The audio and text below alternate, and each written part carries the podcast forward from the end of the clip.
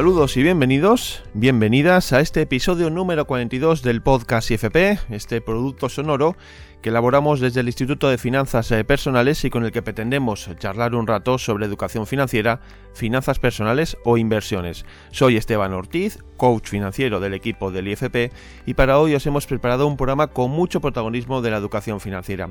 Y sin ir más lejos, el fundador del Instituto de Finanzas Personales, Dimitri Uralov, va a estar con nosotros para explicarnos cuál es la mejor manera de hacer un presupuesto, qué herramientas podemos utilizar para elaborarlos, aspectos a tener en cuenta y ventajas de desarrollar este hábito en la gestión de nuestra economía personal. Posteriormente vamos a dar la bienvenida a una nueva colaboradora, a Marta Domingo, que es coach financiera, para charlar sobre las emociones y el dinero.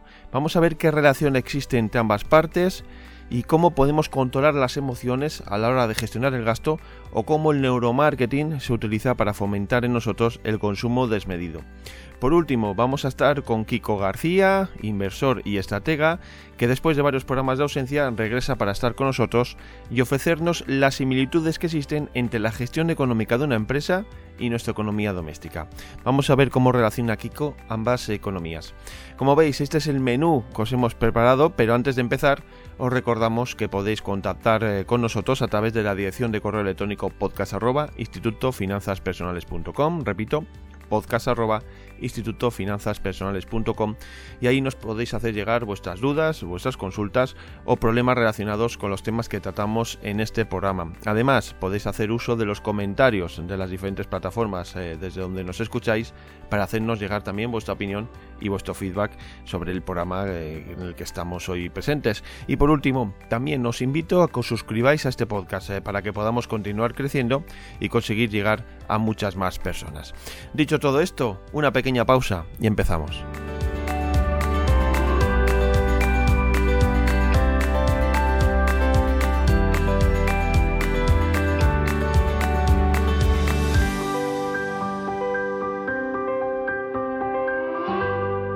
Saludamos al fundador del Instituto de Finanzas Personales, Dimitri Uralov. Hola, Dimitri.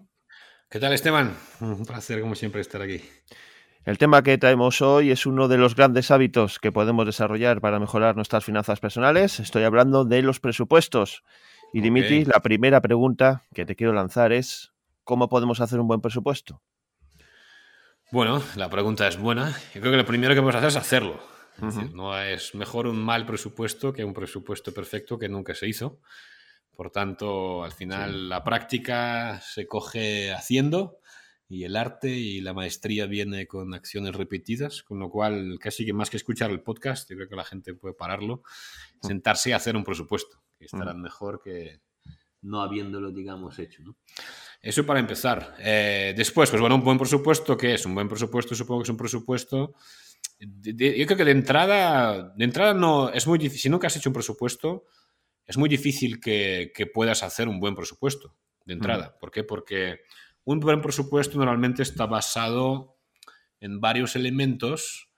El primero es como es un presupuesto que está como realmente como ajustado a tu realidad y para poder ajustarlo a tu realidad necesitas conocer esta realidad, con lo cual necesitas pues detectar por dónde se te escapa el dinero, dónde se te va, etcétera, etcétera, Conocer las cantidades, conocer tus hábitos, conocer y además muchas veces hacerlo no durante un mes, sino incluso más tiempo, ¿no? porque hay cosas que descubres por el camino, hay, hay pagos, ¿no?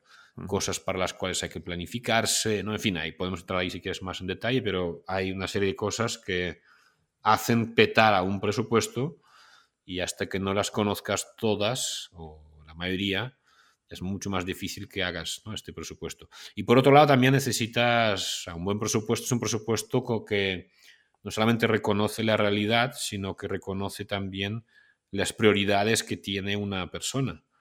Y de nuevo, para eso necesitas conocer esas prioridades, necesitas conocer tu realidad, necesitas hacer este proceso de reajuste, ¿no? De, pues, que el de, dinero que se va gastando en aquellas cosas que a ti no te aportan nada y que no están de acuerdo, o sea, no están alineados a tus valores o prioridades o cosas que son importantes para ti, sin embargo, que, consumen pues, parte de tus recursos y pues mover dinero de ahí hacia áreas donde sí que ves que el intercambio es positivo para ti, ¿no? Con lo cual, la idea en general, ¿no? De que puedes hacer un buen presupuesto, como con cuatro consejos de Dimitri, es un poco errónea porque, repito, con la práctica y con el trabajo es cuando vendrá, pues, este buen presupuesto, ¿no? Pero eso es como a nivel genérico. Luego, a nivel práctico, bueno, pues hay una serie de cosas que te ayudan a hacer un buen presupuesto, ¿no? Como repito, la primera es conocer mm, cuál es tu presupuesto, cuáles son tus gastos, ¿no? Dónde se te va el dinero, porque si lo conoces, aunque esté mal ajustado y no esté de acuerdo con tus valores y hay mucho trabajo por hacer, como mínimo, pues ya sabrás más o menos lo que te vas a necesitar para esto, para lo otro, etc. Segunda manera de hacer un buen presupuesto, yo creo que es cuando lo haces, hacerlo como con un margen, es decir, no presuponer que todo va a salir de maravilla, sino que como entender que hay cosas efectivamente, ¿no? Como no conoces o llevas haciéndolo poco tiempo o porque la vida ocurre, pues pasan cosas, van a pasar cosas, ¿no? Es decir, ¿cuántos de nosotros hacemos una lista de tareas todas las mañanas o todas las noches? ¿Y cuántas veces ocurre que al final del día todo pasó exactamente como estábamos, ¿no? estábamos previendo? ¿no? Pocas veces ocurre. Pues lo mismo pasa con el dinero. ¿Vale? Con lo cual, pues bueno, prever obtener este margen, de nuevo podemos hablar más de esto, pero creo que es importante. Y por último, yo creo que eh, un buen presupuesto, un presupuesto al final no es una cosa estática, ¿no? O sea, un buen presupuesto es como un buen plan, ¿no? Es decir, un plan es una cosa que tiene que ser vivo, ¿no? O sea, tú puedes tener un plan, pero luego viene Mike Tyson, como siempre decimos, te pega en la cara y como decía Mike Tyson, todo el mundo tiene un plan hasta que recibe un primer puñetazo. ¿no? Entonces es un poco, la vida te va a dar un puñetazo. sobre todo al principio, cuando recién empiezas con este tema, lo normal es que la vida te va, te va a dar varios puñetazos para ver si vas, vas en serio o no. Y hay gente que se rinde en ese momento y luego hay gente que continúa. Los que continúan consiguen un resultado porque la vida les deja en paz. ¿no? Pero digamos, siempre ocurren pues, gastos imprevistos, etcétera. Con lo cual, si en vez de dejarlo como algo estático que tú haces al principio del mes y luego al final del mes pues lo revisas y lloras, eh, convertirlo en algo como dinámico que se va ajustando según van pasando, pues por ejemplo, las semanas. Entonces tú a la semana lo revisas, a las dos semanas lo revisas, con lo cual vas ajustando cosas con tiempo para ajustarlas, con un poco de margen. Porque cuando ya no te queda dinero, ya te has gastado todo o ya hay muy poco margen, pues es difícil hacer ajustes. Sin embargo, si ya vas viendo que, mira, aquí calculé mal, estoy gastando más en comida y, ostras, no había previsto no sé qué, ah, mira, pues esta cosa que tenía prevista aquí, esta boda o este regalo o esta compra, pues mira, la voy a posponer, porque realmente pues puede estar este dinero para esto. Ah, vale, pues mejor mirarlo en la semana 2 que en la semana 4, ¿no? Entonces, para mí un poco, bueno, así a grosso modo son como algunas ideas que puedo compartir con la gente. Sí, bueno, hablabas al principio de que antes de empezar a hacer un presupuesto, pues hay que saber eh, cuál es tu realidad económica, ¿no? Y ahí interviene el tema de, apuntar, eh, gastos, apuntar gastos durante un tiempo para, tener esa realidad un poco eh, pues reflejada y ser consciente un poco de la situación en la que estás. el hecho de apuntar gastos es lo que nos va a determinar luego las categorías de gastos que tenemos que reflejar en el presupuesto, ¿no? Cierto, sí, totalmente. Bueno, es así, de hecho, es como. Es, a ver, es, muy parecido.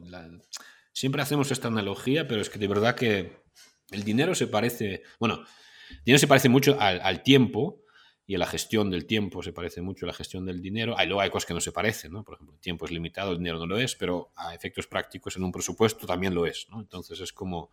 Pues igual que traquear tiempo, ¿no? Cuando tú traqueas tiempos tú te das cuenta de en qué se te va el tiempo, en qué se te va el tiempo, a qué diferentes pues, proyectos o tipos de trabajo o roles pues, en tu parte profesional, ¿no? En qué se te va el tiempo con tu vida más personal, ¿no? Pues oye, cuánto tiempo pasas con tu familia haciendo deporte, ¿no? viendo Netflix, viendo la tele, ¿no? Es decir, eh, estando navegando en Facebook, etcétera. ¿no? Es como detectar esto ya te permite ver como, bueno, efectivamente, cuáles son las grandes categorías que consumen tu tiempo y si estás no de acuerdo con ellas, etcétera, ¿no? Pues con los gastos pasa exactamente lo mismo, efectivamente. O sea, tú sabrás cuánto dinero te va en comida, tú sabrás cuánto dinero realmente está chupando tu coche, ¿no? Cuánto dinero realmente, pues, yo qué sé, necesita tu pareja para sus cosas, ¿no? Cuánto te están costando realmente tus hijos. Entonces, pues efectivamente, en, esta, este registro, en este, al final es conseguir la información, ¿no? Al conseguirla, pues efectivamente podrás planificar mejor porque tu, tu idea de lo que ocurre en tu economía es mucho más cercana a la realidad. No, no, no es un. muy poca gente, cuando empieza, muy poca gente tiene idea real de dónde. Siempre hago el mismo ejemplo. Un amigo mío cuando empezó a trabajar conmigo hace muchos años como coach financiero, la primera semana se dio cuenta de que se gastó 90 euros en alcohol. ¿Sabes? Y, no, no, era alcohólico, ni era simplemente como pues le gustaba montar fiestas en su casa con sus amigas, amigos, ¿no? de, como venía gente y tal, y o sea, en, en, su peor sueño pensaba que tanto dinero se le iría en alcohol. O sea, es como, ¿qué me estás contando? ¿Sabes? Y, pero sin embargo, pues, pues hay cosas que pasan desapercibidos y seguro que dentro de la vida de cada uno de nosotros, pues hay como, igual que en el tiempo, ¿no? O sea, tú jamás pensarías que pasas tanto tiempo jugando al solitario, ¿no? Pero que resulta que si lo traqueas, te vas a dar cuenta. O cuánto tiempo se te va en, en colas o en desplazamientos, ¿no? Qué poco realmente trabajas, aunque parece que estés trabajando todo el día. Pues realmente lo mismo pasa, ¿no? Es decir, con la economía pasa lo mismo. Aquellas cosas que pensamos, ¿no? Estas, estas cosas de las que todo el mundo se queja, ¿no? Que, oye, yo es que claro, no me puedo permitir el no sé qué. Luego resulta que se le escapa el dinero por chorradas, ¿no? Y al final esas chorradas suman un montón. Y es perfectamente viable, pues, tener aquello que uno necesita, ¿no? Dentro de, cuando elaboramos un presupuesto, si hablamos dentro del ámbito eh, familiar, lo hemos hablado en otros podcasts con Xavier Santesteban, ¿no? Del tema de la pareja, de cómo eh, integrar la pareja, todo lo referente a las finanzas de ese núcleo familiar. En este caso, cuando hablamos de presupuesto familiar, evidentemente, pues la comunicación y, saber de, lo que estamos hablando con las personas con las que convivimos es fundamental también. Claro. a ver, si tú tienes una economía, digamos, conjunta con tu pareja o tu familia, ¿no? O sea, es decir, básicamente tienes como varios agentes que intervienen en el gasto, vamos a hablarlo tanto en ingreso también a veces, ¿no? Pero es como en el gasto de los recursos que entran en tu economía. Por tanto, como que todas las personas de este equipo tienen que participar en, en eso, ¿no? O sea, si no va a ser, o sea, ¿qué sentido tiene o va a ser mucho más difícil? Si tú lo apuntas todo y tu pareja no, pues ¿cómo vas a saber lo que habéis gastado en comidas en supermercados? Porque es como hay un agujero negro, no a nivel de dinero, sino a nivel de información, que la información desaparece. Entonces necesitáis la colaboración de todos y cada uno de ellos. Y luego también hay otro tema que es como a la hora de hacer un buen, para poder hacer un buen presupuesto, es como un buen, un buen plan, ¿no? Es decir, si tu pareja no está de acuerdo con el plan que has montado para el fin de semana, pues entre que te lo, va a, te lo va a boicotear, ¿no? Y es como, pues lo mismo va a pasar con el presupuesto. O sea, tiene que ser una cosa como de que los dos estén de acuerdo, que los dos sean conscientes, de que como que los dos definan esas prioridades o, ¿no? Además, cuando se hace juntos es mucho mejor porque la gente es mucho más propensa a cumplir aquello en lo que ha participado a la hora de crearlo, ¿no? Entonces, pues sí, sí, totalmente. O sea, evidentemente, otro, otro tip importante es, pues efectivamente, ¿no? Hacerlo conjunto, hacerlo juntos, involucrar a las personas. Es importante que, mm, o sea, a veces pecamos de involucrar demasiado porque pensamos que es como súper interesante para nuestra pareja y normalmente no suele ser así. Es decir, si tienes la suerte de pues, convivir con una persona que, que sí que también le flipa el tema o, le ve tanta importancia que está dispuesto, dispuesta a hacer el trabajo o el esfuerzo, pues perfecto. Pero muchas veces, como, ¿no? como traemos pueblos apuestos, normalmente como que siempre es uno, uno como que siempre le gustan mucho más estos temas que al otro, ¿no?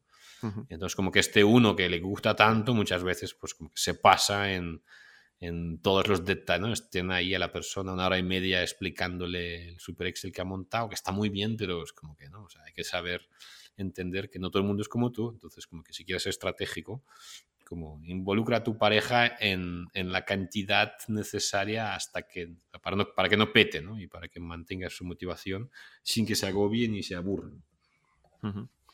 Bueno, pues estamos viendo un poco cómo podemos elaborar un presupuesto, ¿no? Desde empezar Mm, con anterioridad a, lo que es la creación propiamente dicha y la estructura de ese presupuesto, ¿no? Tomando nota, tomando datos, reflejando un poco la diferente historia de nuestro gasto mensual que podamos tener durante un cierto tiempo. También colaborar con nuestra pareja, ¿por qué no? Para reflejar la realidad de ese núcleo familiar también. Y, también decías antes, Dimitri, que, que, es algo dinámico, ¿no? Que el presupuesto hay que ajustarlo, porque claro, está claro que cuando empezamos a hacerlo hasta que mm, el presupuesto ya tiene cierta consistencia, ya está basado en datos eh, fiables, pues lógicamente eh, pasa un tiempo en el que, mm, tú lo has dicho, ¿no? Suceden muchas cosas que hay que prever y que en un primer momento no contamos con ellas. Sin embargo, eh, a la hora de establecer un presupuesto, tú defiendes, por ejemplo, que si estamos hablando de una familia, ¿no? Dos personas de un núcleo familiar, eh, que cada uno tenga mm, una parte para disponer eh, libremente mm, dentro de ese presupuesto, una cantidad fija o, algo parecido. Sí, sí, bueno, a ver. ¿Crees que eso es importante dentro de, ese, presupuesto, reflejarlo de alguna manera? no, es que sea importante, creo que es vital, ¿no? Es decir, o sea, una pareja que. Tú imagínate que tu pareja eh, te estructure literalmente cada minuto de tu tiempo de la semana que viene. te vas a levantar a esa hora, a esa hora te vas a lavar los dientes, a esa hora te vas a ir al baño, a o sea, oye, déjame espacio, ¿sabes? Es como, o, o que todo el tiempo que, del que tú dispones, pues lo querrá para tal cosa, ¿no? Decir, oye, a ver, vale, pero no es como cada persona tiene sus necesidades, necesita como su, su propio espacio. Lo mismo ocurre con el dinero. O sea, los presupuestos, muchos. O sea, ¿por qué una pareja no está en muchas, no? ¿Cuáles son diferentes razones que pueden llevar a que, por ejemplo, tu pareja no quiera cumplir con el presupuesto? Una, por ejemplo, es que se nota que es como que este presupuesto la está controlando la está agobiando, la está fiscalizando, ¿no? Es decir, como que no me dejas vivir. una cosa es como, a ver, no es que no te deja vivir, sino que nuestros recursos son limitados, como hay cosas importantes para nosotros, me lo invento, las actividades extraescolares de nuestros hijos o el ahorro o el no sé qué, dinero va ahí primero y de lo que queda tenemos que comer, tenemos que pagar, no sé, gasolina y no sé qué, y nos queda esto, con lo cual queda poco y eso es como lo hemos decidido repartir, pues, de tu parte y mi parte, ¿no? Para que cada uno tiene, pues, ahí su parcela, ¿no? Pero muchas veces es porque literalmente como que no se reconoce que cada persona necesita tener esa parcela. Entonces, como que no nos gusta sentirnos controlados, normalmente una manera de que no te boicoteen es efectivamente esta, es decir, que dejar como... Es como cuando, no sé, ¿no? En, el, en el management, ¿no? En la gestión de, de las personas, es decir, déjale claro a la persona pues, cuál es su labor, ¿no? cuál es el objetivo, eh, con qué de qué recursos dispone y después pues déjale ¿no? en su parcela trabajar tranquilo, ¿no? no hagas micromanagement, no te metas en cómo le tiene que hacer, o sea, déjale, déjale claro el marco, ¿no? el objetivo, repito, los recursos eh, y ya está, ¿no? deja de trabajar. Pues un poco lo mismo, ¿no? es como déjale la, a tu persona, a tu pareja, que como dentro de su margen se mientras apunte gastos, ¿no? Digámoslo, no oculte información, ya se apañará. ¿no? Es como, entonces, como que buenos presupuestos tienen esa parte, es decir, tienen como, dejan espacio para la libertad de cada uno, porque de esta manera no restringen, ¿no? Es como que no, uno no siente que lo debe todo a la familia y no queda nada para él o para ella, ¿no? Que es horrible con el tiempo y es horrible con el dinero. Con lo cual, totalmente, sí, sí, esta parte es súper importante porque es una de las razones por las cuales después hay problemas. Estamos viendo cómo podemos hacer un buen presupuesto y Dimitri nos has dado varias claves. Un último tip así extra que nos puedas ofrecer eh, para que ese presupuesto sea eficaz y realista con, nuestra economía. A ver, yo de verdad, yo vuelvo al principio. Es decir, yo dejaría de buscar tips y me pondría a hacer el presupuesto. O sea, es mejor que hagas tú. O sea, el mejor tip que vas a descubrir serán los errores o aquellas cosas que harán petar tu presupuesto el mes que viene. Porque ahí vas a detectar cuál es, qué pasó. No, mira, mi pareja no quiso seguir. O mira, ostras, aquí en los, la comida fuera, wow, ¿no? Es como no tuvimos en cuenta no sé qué. Mira, aquí, ostras, nos vino esta factura de la, del seguro y claro, ostras, no la habíamos prorroteado. O sea, es como, son este tipo de cosas que te van a, o sea, la propia experiencia te dará más información que cualquier tipo. Entonces, como que simplemente que la gente haga eso. Es como una persona que se sabe planificar o se sabe organizar o sabe hacer buenas listas de tareas o a la hora de planificarse es como más realista, Normalmente es una persona que lleva mucho tiempo haciendo como mala planificación, ¿no? Es como, he hecho un plan, no me ha funcionado, he hecho otro plan, no me ha funcionado. Es como, es, como que te vas ajustando, vas cambiando, vas encontrando la forma y, lo mismo, eso es igual con el tiempo que, con el dinero. Entonces, hacer el presupuesto, vivir, ¿no? vivirlo, revisarlo y, simplemente hacer, hacer, hacer, al final te lleva pues, a hacer un buen presupuesto. Creo que es el mejor consejo que puedo dar. Pues nos quedamos con ese último consejo. Dimitri, te agradecemos enormemente, como siempre, que estés un día más con todos nosotros en este podcast del Instituto de Finanzas Personales y ya esperamos y contamos contigo para el próximo episodio. Perfecto, un abrazo muy fuerte.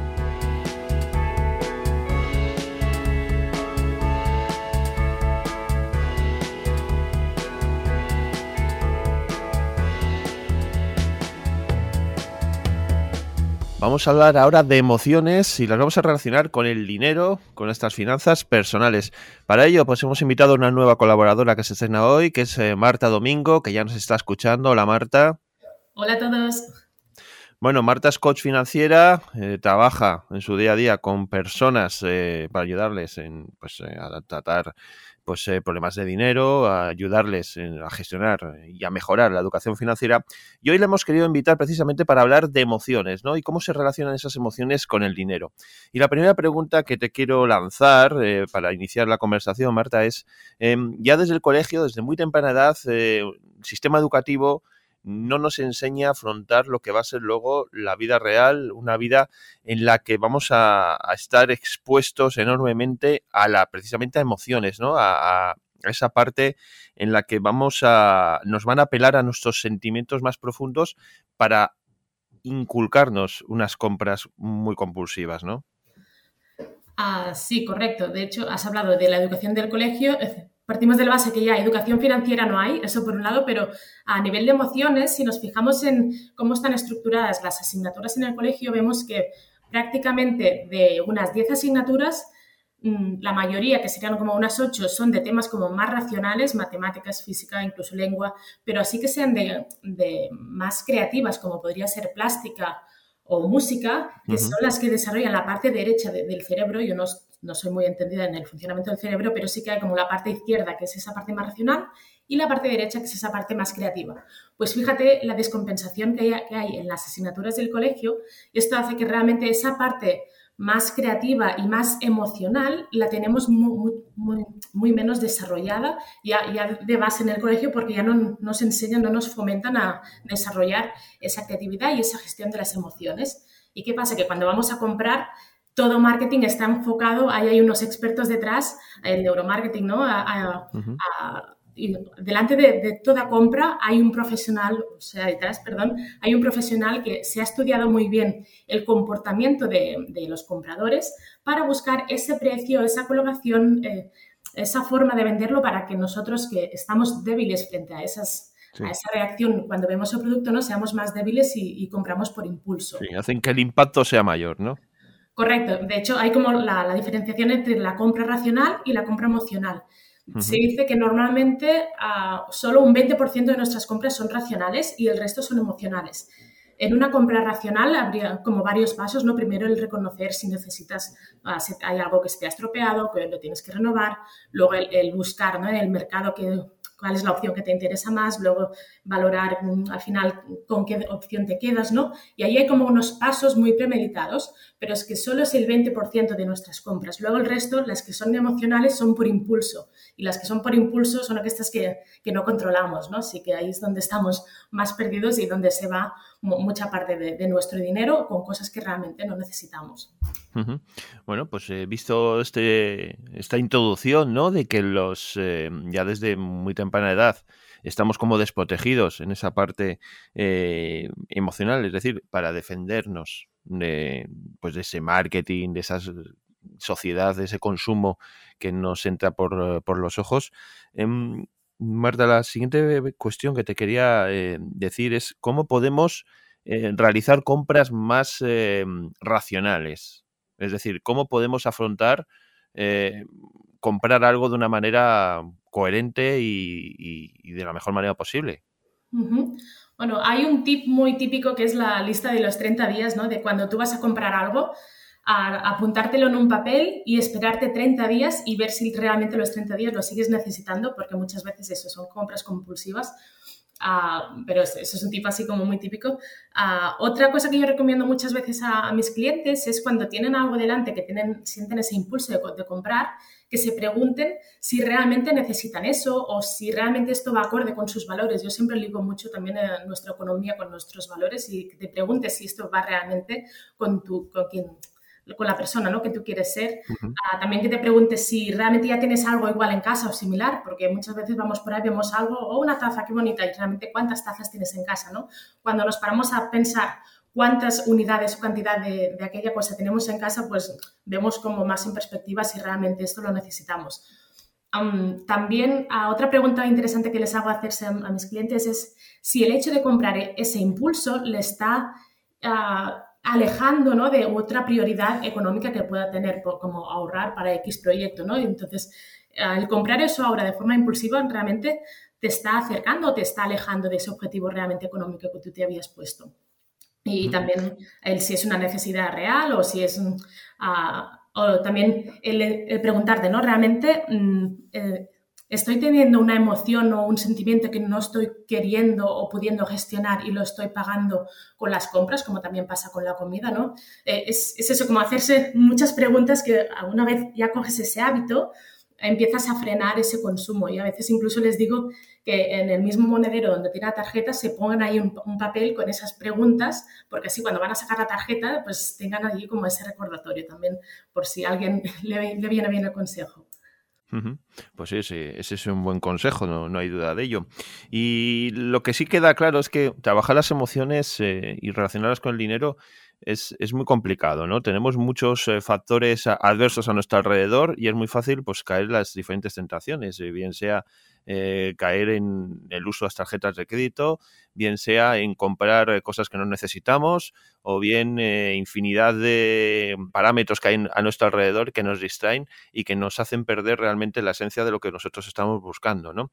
Entonces, eh, ¿cómo podemos, eh, pues tú nos estás diciendo, nos has dado una serie de consejos que son muy útiles y que realmente es un poco la forma de, trabajar estos aspectos, pero em, desde el punto de vista de, tu experiencia trabajando con, con personas reales, ¿por qué no somos capaces, eh, porque claro, la gente llega, cuando llega a una persona como un coaching, a un coach financiero, llegan ya con un problema de base. ¿Por qué llegamos a esos problemas? ¿Por qué llegamos a situaciones ya en que muchas de ellas ya están completas, que son complejas y que buscamos esa ayuda para intentar salir de ellas, ¿no? Porque esas emociones nos han impedido avanzar en, en nuestra economía. Pues muchas veces Ah, principalmente porque por falta de objetivos, mucha gente no tiene objetivos, va como ah, así por inercia, ¿no? Y no se para a, pararse, a preguntarse, ¿no? ¿Qué es lo que quiere en la, vida? Y también a, veces el, no pararnos con estas emociones. Mira, yo tengo el caso con una clienta cuando estábamos analizando todas sus deudas, ah, estábamos como buscando un poco en el fondo, ¿no? Porque como también bien enseña Dimitri, si no sabes el por qué entraste en unas deudas, no, no, no no te va a ser fácil luego el aprender a modificar ese patrón ¿no? de, consumo, de, coger deudas o lo que sea. Y, de ahí investigando, lo que sacamos es que esa clienta en concreto, por ejemplo, había entrado en una inversión inmobiliaria solo por el hecho que le había propuesto su padre esa inversión, cuando ella no era ni, ni del mundo de la inversión ni del mundo inmobiliario, pero como ella tenía una relación complicada con su padre y quería sentirse más cerca, aceptó entrar en esa inversión solo por la cosa emocional de sentirse más cerca. O sea, hasta este nivel, ¿no? De coger una deuda inmobiliaria que te lleva media vida, ¿no? Pagarla, solo por el hecho de no atender a, la emoción o, a sus sentimientos de, de, que realmente había una relación con su padre que quería mejorar pero claro, ahí salen como esas cosas, ¿no? De que, vemos que el camino probablemente no era eso, no, era ese. Pues, y a medida de hacer ¿no? los procesos de coche financiero y así, pues es como que vas descubriendo esas cosas y, vas tomando conciencia también de, de cuáles son aquellas áreas de tu vida que quieres mejorar. Claro, y luego además tenemos los inconvenientes estos, ¿no? De cómo nos afecta el dinero nuestras emociones. Pues en la parte negativa tenemos el ejemplo de las deudas, que nos va a afectar en todos los niveles de nuestra vida, ¿no? Desde a nivel emocional, nivel social, todos los aspectos que podamos eh, pensar de nuestra vida sí que las emociones, si no somos capaces de controlarlas, eh, se van a ver afectadas. Correcto. Y además, aparte de, lo que podrían ser las, deudas y así, mm, en tema, por ejemplo, las compras compulsivas de, objetos, también ha habido como un momento de la historia en que hemos perdido el foco, en, sobre todo, es como que la balanza entre lo estético y lo funcional también se ha descompensado, ¿no? Yo, yo vengo anteriormente de ser ingeniera, he trabajado en diseño de producto y he visto, vivido como de primera mano el por directrices del cliente, bueno, de, la empresa contratadora, ¿no? El tener que diseñar algo que no era aparentemente funcional, pero solo porque el mercado compra algo que es más bonito, ¿no? Entonces, es como que hay como esa cosa de que hemos pasado a producir cosas aparentemente absurdas solo porque a nivel emocional la gente conecta más con eso y compra más con esto. De hecho, si a la gente cuando se compra un coche, si solo se, se, acogiera la parte racional, todo el mundo tendría un coche de cuatro ruedas que te traslada de un sitio a otro, ¿no? Pero ¿qué pasa? Que nos han vendido emociones. La mayoría de anuncios de, coches apenas te explica las, las especificaciones. Te transmite emociones que tú vas a sentir en, en, ese coche, ¿no? Con tu familia, viajando, libertad, etc. Así que es como que a nivel comercial tienen muy, muy presente que lo emocional es lo que vende, pero nosotros como consumidores no somos muy conscientes de ellos y nos dejamos llevar por esa corriente ¿no? y por esas emociones que no, que no sabemos aún demasiado controlar. ¿Y cómo podemos eh, evitar caer en esas tentaciones? Con mucha toma de conciencia, el, ir detectando, sobre todo para, por ejemplo, aquellas personas que tienen compras compulsivas, pues yo siempre les invito a que luego vayan haciendo como un registro de todas aquellas cosas que ya han comprado, el analizar, vale, cuando lo compró, ¿qué le estaba pasando en ese momento? Quizá salía del trabajo, había tenido una discusión con, el, con su jefe, lo que sea, ¿no? ¿Cuál era la emoción de ese momento? Y, y si realmente luego a los 15 minutos, una hora, etcétera, le, sigue llenando esa compra o realmente se da cuenta de que había sido como algo muy vacío para llenar ese momento de tensión. Y a medida de ir tomando conciencia del por qué has hecho cada una de esas compras, eso te ayuda a prevenir las siguientes que van. Al final, pues, todo se trata de tomar conciencia y de empezar a, escucharse también más a uno mismo, que es un hábito que, que no, es como que tampoco no, se estila mucho en esa sociedad donde todo el mundo va, muy corriendo con la rutina siempre de arriba para abajo, ¿no? Siempre multiproductividad, multitasking, es como que hay poco el hábito aún de, pararse y, escucharse y analizar realmente qué es lo que necesitas y también el aprender a vivir con menos y de una forma más sencilla porque al final terminamos comprando muchas cosas que realmente no necesitamos y cuando nos conectamos más con nosotros, pues vemos que realmente no necesitamos tanto. Pero bueno, es un proceso que cada uno tiene que hacer a sí mismo. Sí, sí, y además una de las eh, partes eh, con las que podemos detectar esas compras compulsivas es eh, traquear los gastos, es decir, apuntar los gastos, ¿no? y comprobar a final de mes o cada cierto tiempo dónde se nos ha ido el dinero. Ahí es donde vamos a poder también tomar conciencia ¿no? de, esa parte eh, emocional que nos domina. ¿no? Correcto, sí, que es otro ejercicio que siempre también les invito a mis clientes de cada vez al hacer números, hacer como un repaso sin diagonal de todos tus gastos del mes y, ver cuáles de ellos realmente han tenido sentido y cuáles podrías haber eliminado.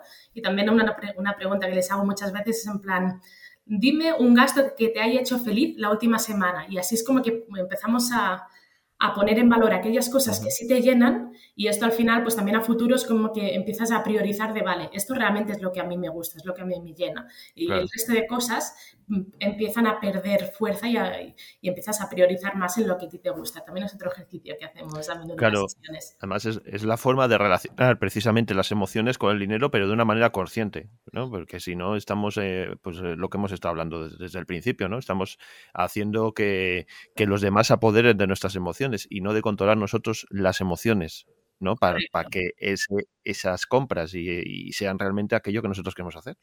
Correcto, sí, sí. En el momento en que conectas las cosas con las emociones, pues también calan mucho más adentro. Ah, otro ejemplo, por ejemplo, de, de, compras emocionales, esto se ve mucho en el supermercado. En el supermercado hay lo que se llaman las zonas frías y las zonas calientes, que en función de, si es mucho de paso de la gente o no. Ah, no sé si te has fijado alguna vez, pero los, lo que son los elementos básicos de comida básica, como podría ser leche, agua, pan, huevos, siempre están ah, entre escondidos y no escondidos, para, porque eso te obliga a, hacer, recorrer pasillos hasta encontrar aquello básico que tú sí o sí necesitas y de, por, por, el camino pasas por otras cosas que no hubieras comprado, pero que de repente compras, ¿no? Y, por ejemplo, en la sección de, de, frutería siempre hay bombones al lado porque emocionalmente, como tú ya has cogido fruta y te sientes bien que estás llevando una vida saludable, te permites coger ese bombón, ¿no? Cuando quizá si estuvieras solo con, con, los chocolates, pues no, no te lo permitirías. Entonces ahí también hay como mucho juego de emociones que también está muy bien estudiado. O sea, hmm. una, una vez empiezas a, a aprender del mundo de, del marketing de venta, ves que estamos manipulados por todos los... Totalmente. Sí, sí, incluso en los supermercados está estudiado que hacemos el recorrido en el sentido contrario a las agujas del reloj y en base a eso siempre que pueden ponen la puerta a la derecha para que se aseguren que recorres el máximo de, de, pasillos del supermercado. O sea, una vez empiezas a indagar, ves que está todo estudiadísimo, que nos conocen mejor que nosotros mismos y que, que tenemos ahí todas las trampas siempre que salimos a la calle. Sí, al final el problema es que no somos conscientes de todo lo que nos, eh, de toda esa vigilancia que tenemos a nuestro alrededor, ¿no? De que saben más de nuestros, de nuestros gustos que nosotros mismos. Entonces, claro, nos ponen el caramelo muy cerca de una manera muy fácil delante y, claro, si no somos conscientes, no tenemos esa mentalidad de realmente saber lo que queremos, pues eh, vamos a caer y vamos a, caer en problemas, eh, pero en todos los ámbitos de nuestra vida. O sea, nos va a afectar en todos los aspectos, no solo con el dinero, que es uno de los eh, quizás más importantes que queremos traeros aquí, sino también en, aspectos más eh, de nuestro día a día. Bueno, sí, Marta, no sé si tienes algo más eh, que añadir con respecto a esto de las emociones, del dinero, de la irracionalidad en la que estamos sometidos, del marketing compulsivo, el que también vemos cada día. No sé si tienes algo más que añadir. Yo añadiría eso, que a mí me, para frenar como y ser más consciente me ayudó mucho el aprender en ventas y aprender en marketing.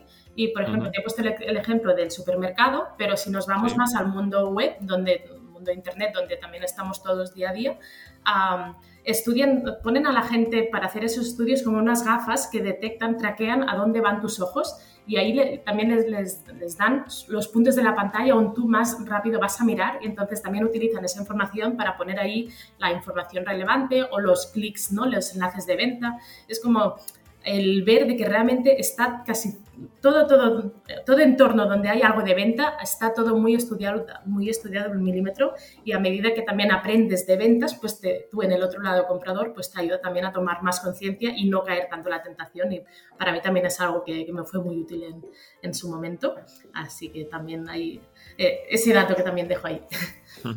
Bueno, pues recogemos ese dato, recogemos esta experiencia que nos ha querido traer hoy Marta alrededor de, toda la impulsividad que hay que rodea el mundo del dinero que en general está ahí en la sociedad y que nos condiciona mucho pues a la hora de pues eso de gestionar nuestro dinero de caer en deudas y de no comprar realmente aquello que queremos que necesitamos o que es necesario en un momento determinado de esta vida.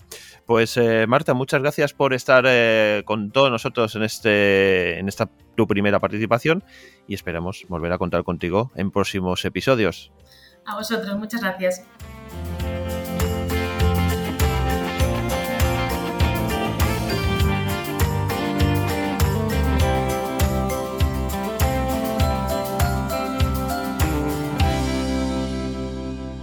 Saludamos ya a Kiko García. Hola, Kiko. Buenas tardes, Esteban. ¿Cómo estás?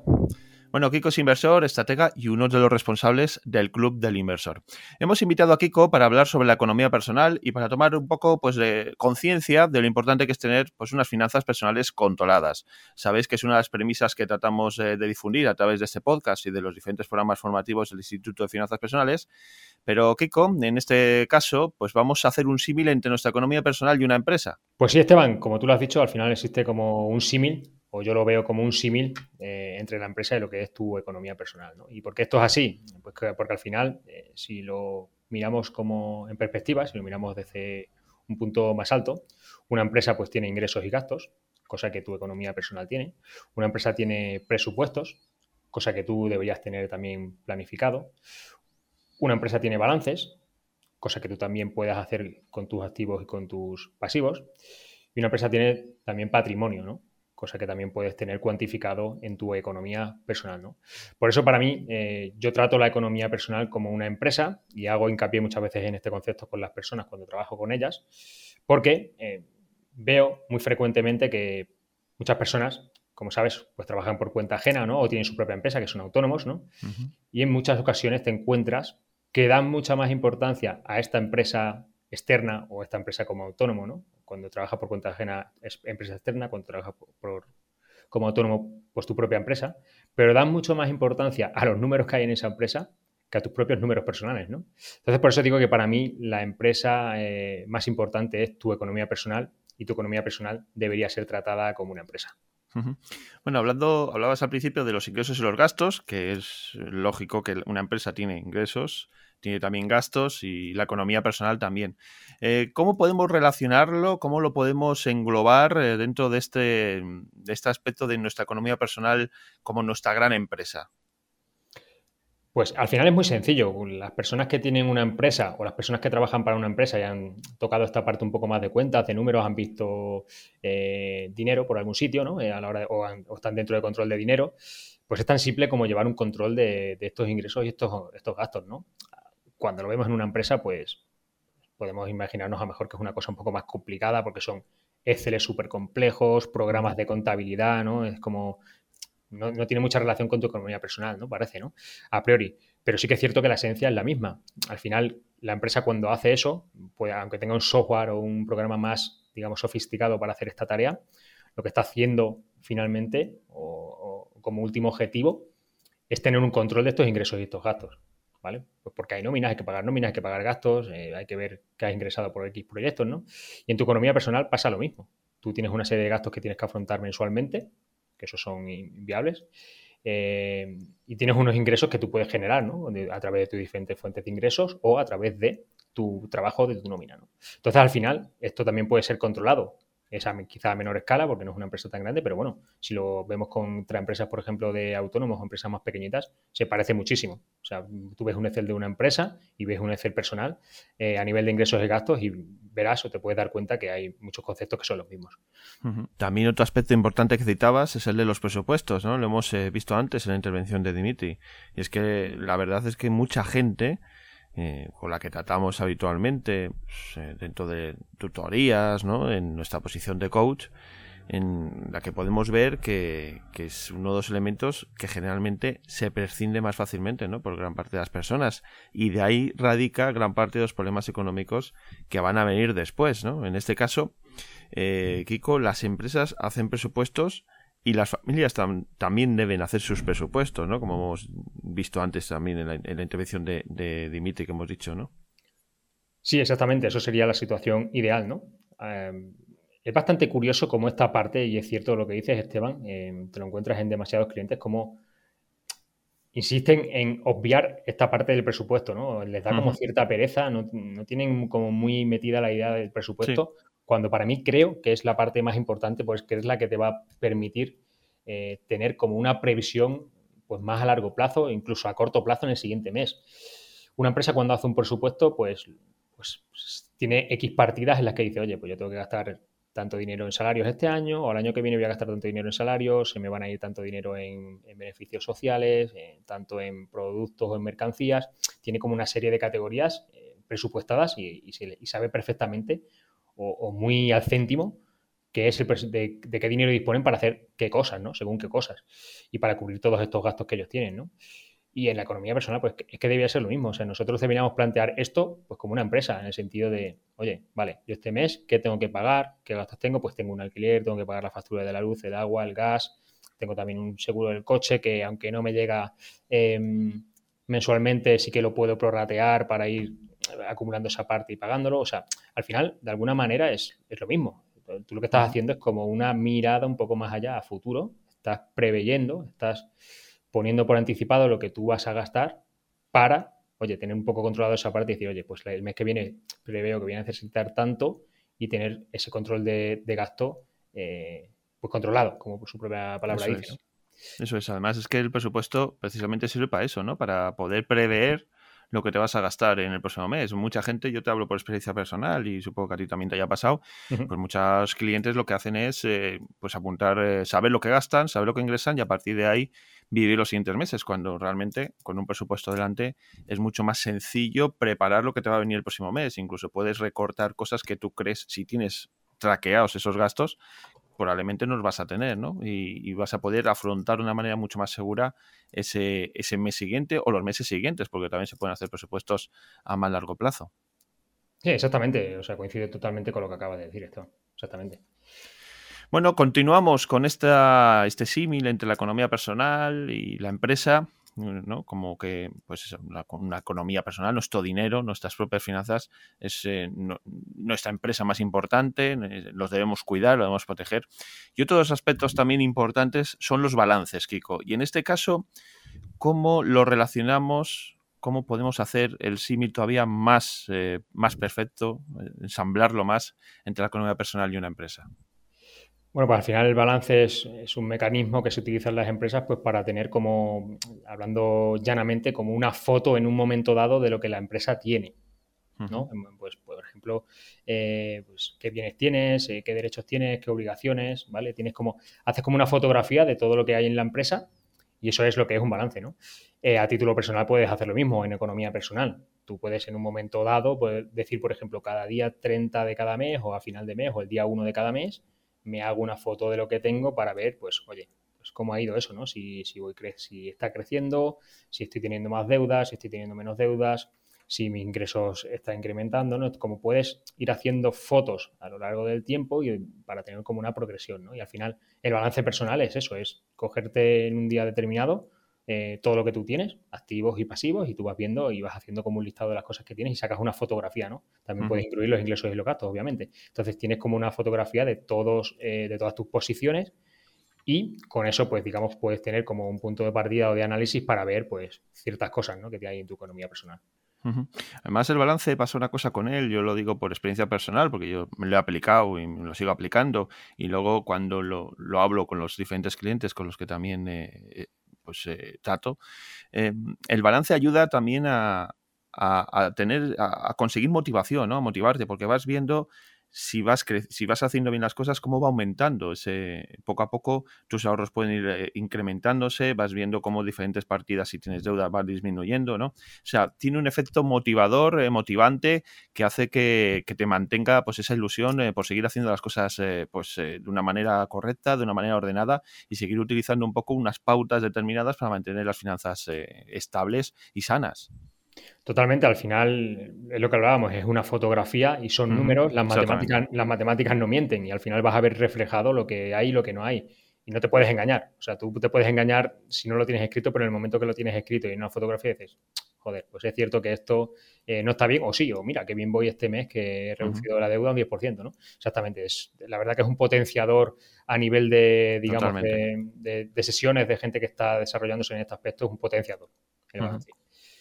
Bueno, y llegamos ya al último aspecto que debemos también tener en consideración, que es el del patrimonio, ¿no? El de pues, eh, hacer un análisis del patrimonio que tenemos a nivel personal y también las empresas hacen lo mismo, ¿no? También valoran ese patrimonio. Sí, al final, bueno, la, definición pura de patrimonio es eh, la, suma de tus activos menos, menos tus pasivos, ¿no? O tus deudas, ¿no? o, diciéndolo más fácilmente, pues el dinero que te entra restando el dinero que te sale, ¿no? El dinero que se entra a tu bolsillo y lo, que sale de tu bolsillo. El resultado de todo eso es el patrimonio que tú tienes, o patrimonio neto. ¿no? Y en una empresa, pues es importante porque también te, te, hace ver, primero, tienes una foto de lo que son tus activos y lo que son tus pasivos, que es una cosa muy importante. Los activos son aquellas cosas que te meten dinero en el bolsillo, los pasivos son aquellas cosas que te lo quitan, ¿vale? De esto podríamos hablar otro podcast entero poniendo ejemplos de, activos y pasivos y, cosas que se toman como pasivos que, no son realmente, que, creen que son activos pero son pasivos realmente. Y la diferencia entre estas dos categorías, entre activos y pasivos, pues te da un resultado, un número que se puede cuantificar y esto es el, patrimonio, ¿no?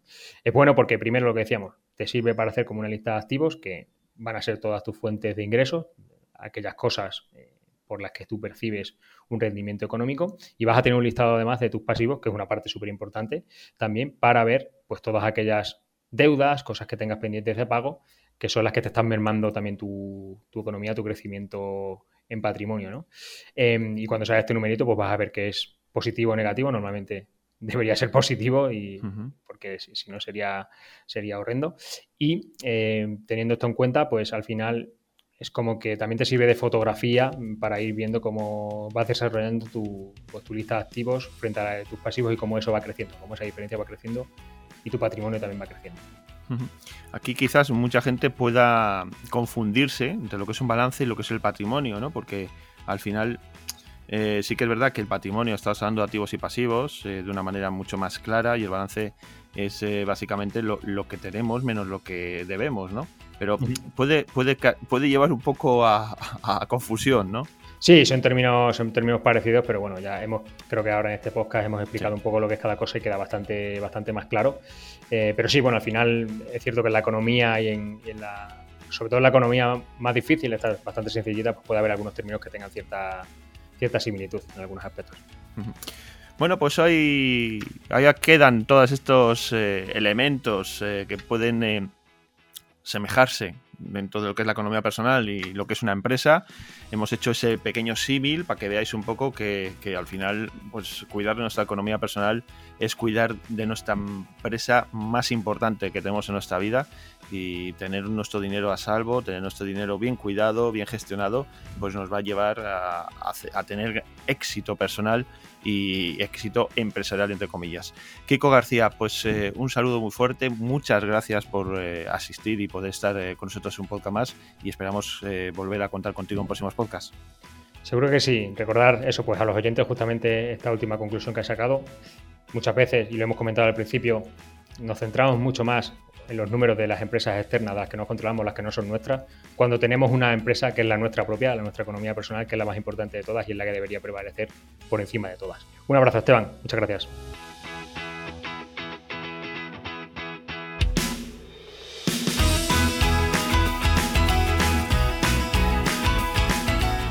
Después de esta intervención de Keiko García, llegamos al final del programa de hoy. Vuelvo a insistir en que podéis eh, contactar con nosotros a través de la dirección de correo electrónico podcast También os recomiendo que echéis un vistazo al contenido adicional que os ofrecemos en la descripción de este episodio y allí vais a poder encontrar información adicional relacionada con los temas que hemos tratado en el día de hoy. Ya no hay tiempo para más, eh, ponemos el punto y final a este episodio número 42, nos citamos para el siguiente programa, así que recibid un fuerte abrazo y nos escuchamos pronto.